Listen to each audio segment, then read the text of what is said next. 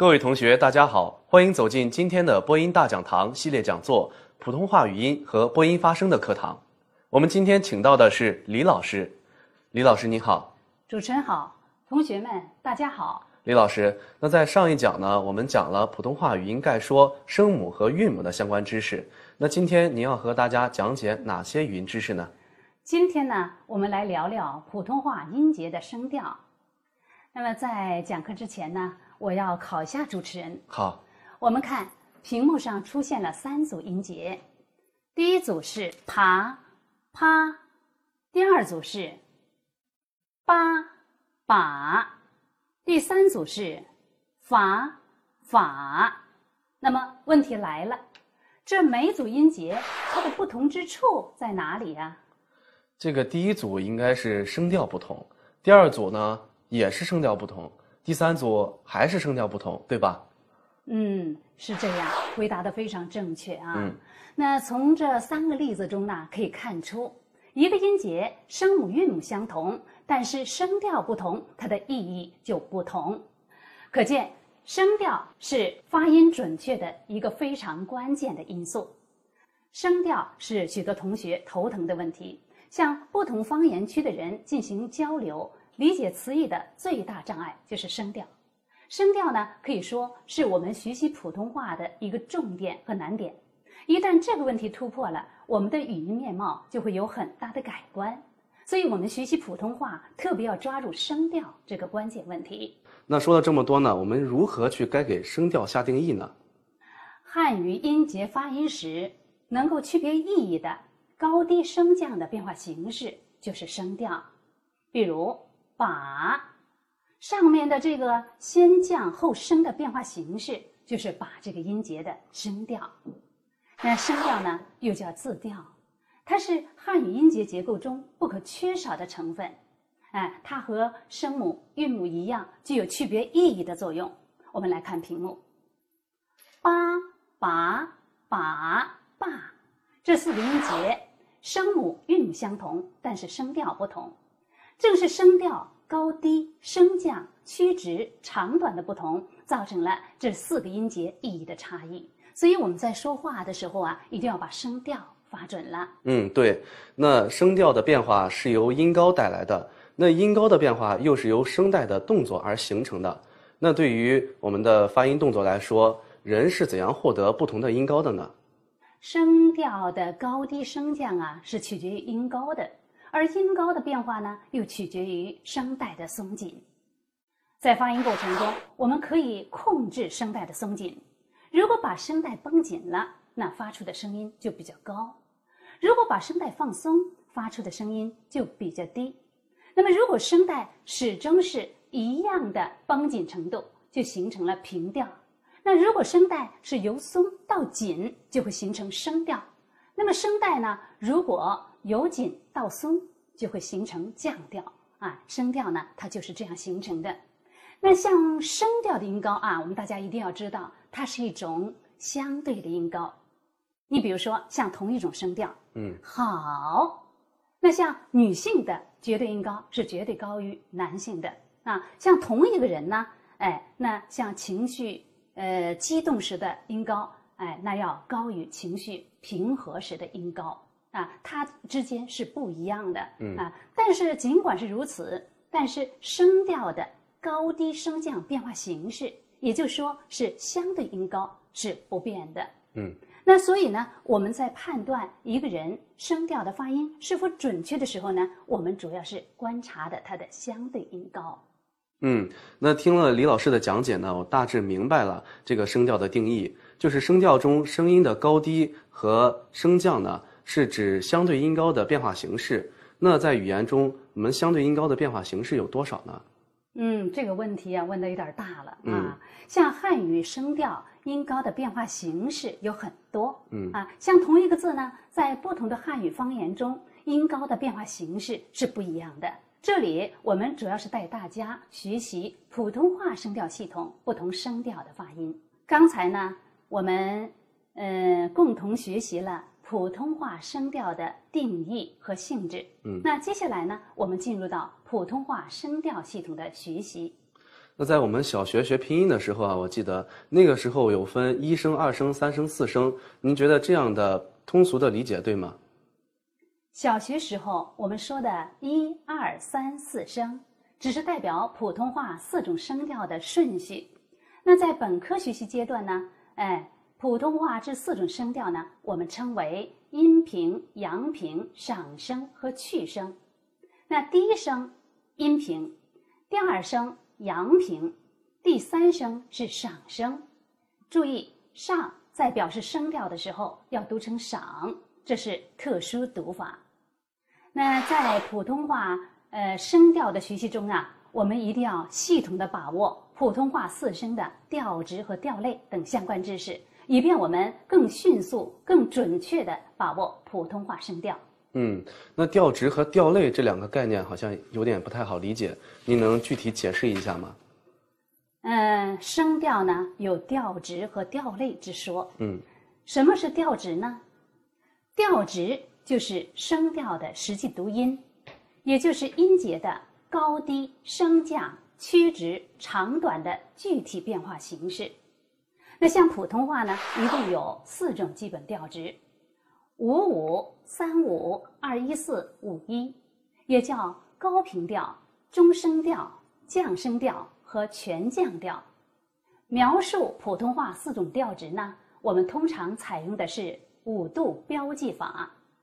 具体做法是这样的：我们呢用一条竖线来表示音高，这条竖线呢由低到高分为低、半低、中、半高、高五度。我们分别用一二三四五来表示，那么这条线我们就称为音高线。在音高线的左侧，我们分别用横线、斜线、折线表示不同调值的音高变化。像左边是音高的起点，右边是音高的终点。呃，这里呢需要指出的是，像声音的高低，像一二三四五。它和声带的松紧是有着密切关系的。要达到五度，声带呢需要绷得最紧；一度呢，声带需要保持松弛状态。那声带呢，如果始终是最绷紧状态，那就形成了五五调。声带由不松不紧到最紧，就形成了三五调。声带由略微绷紧到放松，再到绷紧状态。就形成了二一四调，那声带由最绷紧状态到最放松状态，就形成了五一调，这就是调值的有关情况。那么什么是调类呢？调类就是声调的分类，一般来讲，它是根据声调的实际读音归纳出来的类别。普通话呢，一共有四个调类，阴平。阳平、上声、去声，啊，再次提醒大家，这个上在表示声调的时候要读成赏。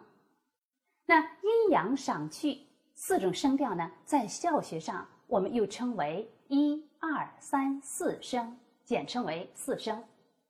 那说到声调啊，又是调值又是调类的，那调值和调类到底它们有什么关系没有？调类和调值是名与实的关系，调类是声调的名称，调值是声调的实际读音。一般来讲，有几个调值就有几个调类。普通话呢有四个基本调值，所以呢我们就可以归纳为四个调类。凡是调值为五五的，归为一类，叫阴平。比如春天。花开这四个音节的声调，凡是调值为三五的，归为一类，叫阳平。比如儿童文学这四个音节的声调，凡是调值为二一四的，归纳为一类，叫上声。比如永远友好这四个音节的声调，凡是调值为五一的。归为一类，叫去声，比如日、夜、变化这四个音节的声调。有的同学呢分不清阴阳上去四声，你读阴平，他认为是阳平；你读阳平，他认为是上声，那分不清四声呢，就无法按四声的发音特点去发音，必然呢会导致声调错误。那么我们该如何辨认阴阳上去四声呢？我们呢实际上可以按日常生活中常见的发音去套它，用套的方法来确定音节的声调。你比如说，发烧了。医生给你做检查的时候，会让你张开嘴发什么音呢？啊，这个音。哎，对，啊，这啊就是阴平的声调，如果和啊的一致，就是阴平。又比如，对方讲话你没听清，想请对方再说一遍，你会说啊？你说什么？哎，这个啊就是阳平的。又比如打电话的时候，我们都会说“喂”，这个“喂”也是阳平的。如果声调和“啊”“喂”的一致，那就是阳平。你比如“来”“齐”这两个音节的声调，那就是阳平的。感到吃惊，你会说“啊”，你怎么会这样？那么这个“啊”就是上声的。如果声调和“啊”的一致啊，那就是上声。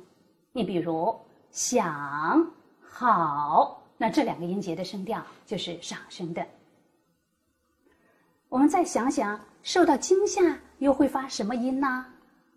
啊啊，对，这个啊就是去声的。如果声调和啊的一致，就是去声。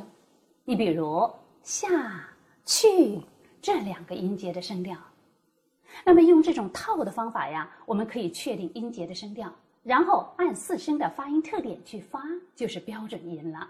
嗯，那听到这儿呢，我们就知道如何去辨别普通话的声调了。那我们对声调呢也有一些简单的认识，知道声调有阴平、阳平、上声和去声。那它们的调值分别是五五度、三五度、二幺四度和五一度。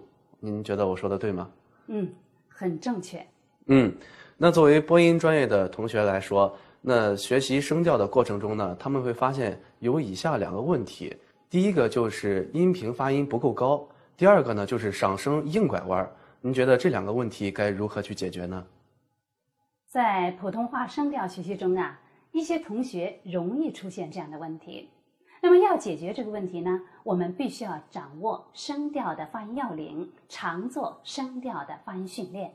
下面呢，我们来看声调的发音要领。一音频，音频的特点是高而平，没有升降变化。实际读法是由五度到五度，口诀是起音高高一路平。比如公、深、中、升、光、科、心、音、飞。人们在发普通话音频时，常见的问题是调值不够高，往往发成四四调或三三调。原因呢，就在于声带没有绷到最紧。要解决这个问题呢，我们可以在阴平音节前加一个阳平音节构成词语进行练习。像阳平音节呢，它末尾是五度，声带是绷紧的。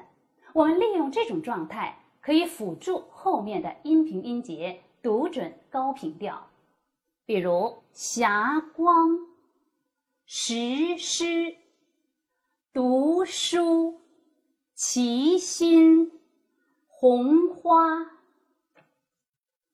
第二，阳平，阳平的特点是中度上扬，实际读法是由三度到五度，注意起音不要过猛。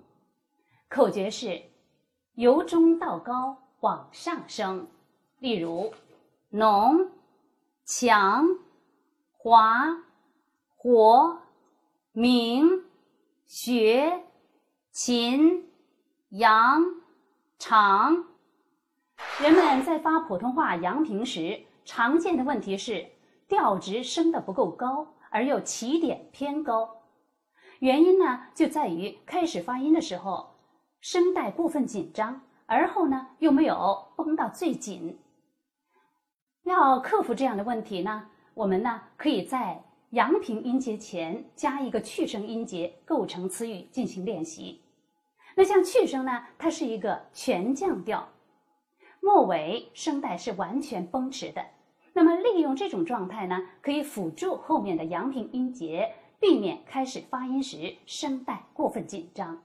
比如教材、召集、漫谈、逆流、对联。第三，赏声。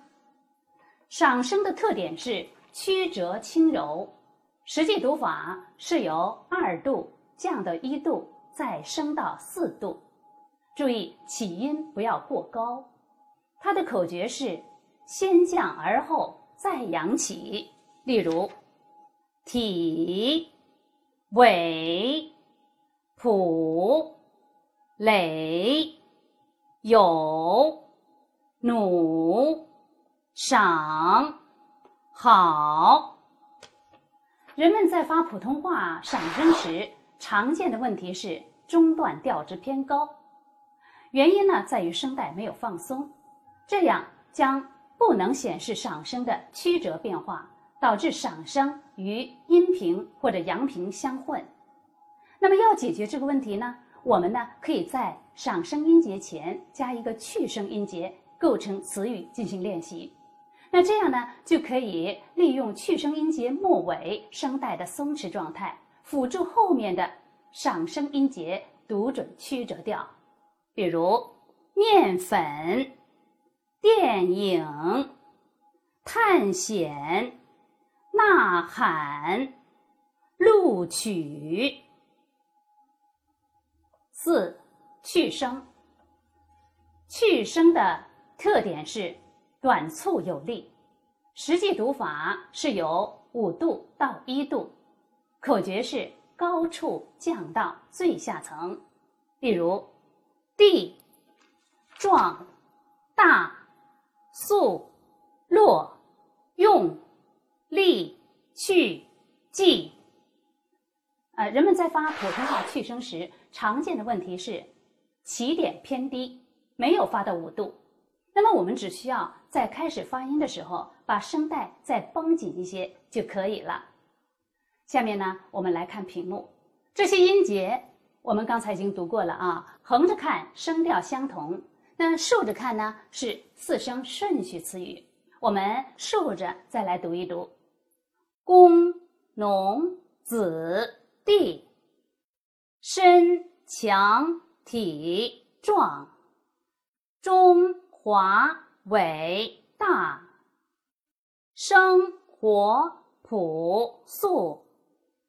光明磊落，科学有用，辛勤努力，阴阳赏去，非常好记。利用自身的发音特点来练习声调呢，可以说是学习普通话四种声调的捷径。今后呢，我们要多加尝试。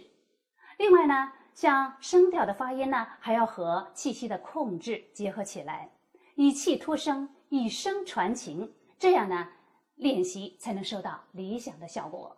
嗯，那我们今天跟着李老师学习了普通话声调的发音要领，也了解了声调的作用、调值、调类以及调型等相关概念。那在接下来的训练课当中呢，我们会跟着老师对声调的准确性进行指导性的练习。好的，由于时间关系，我们的播音大讲堂又要跟您说再见了。感谢李老师的到来，我们下期同一时间再见。再见。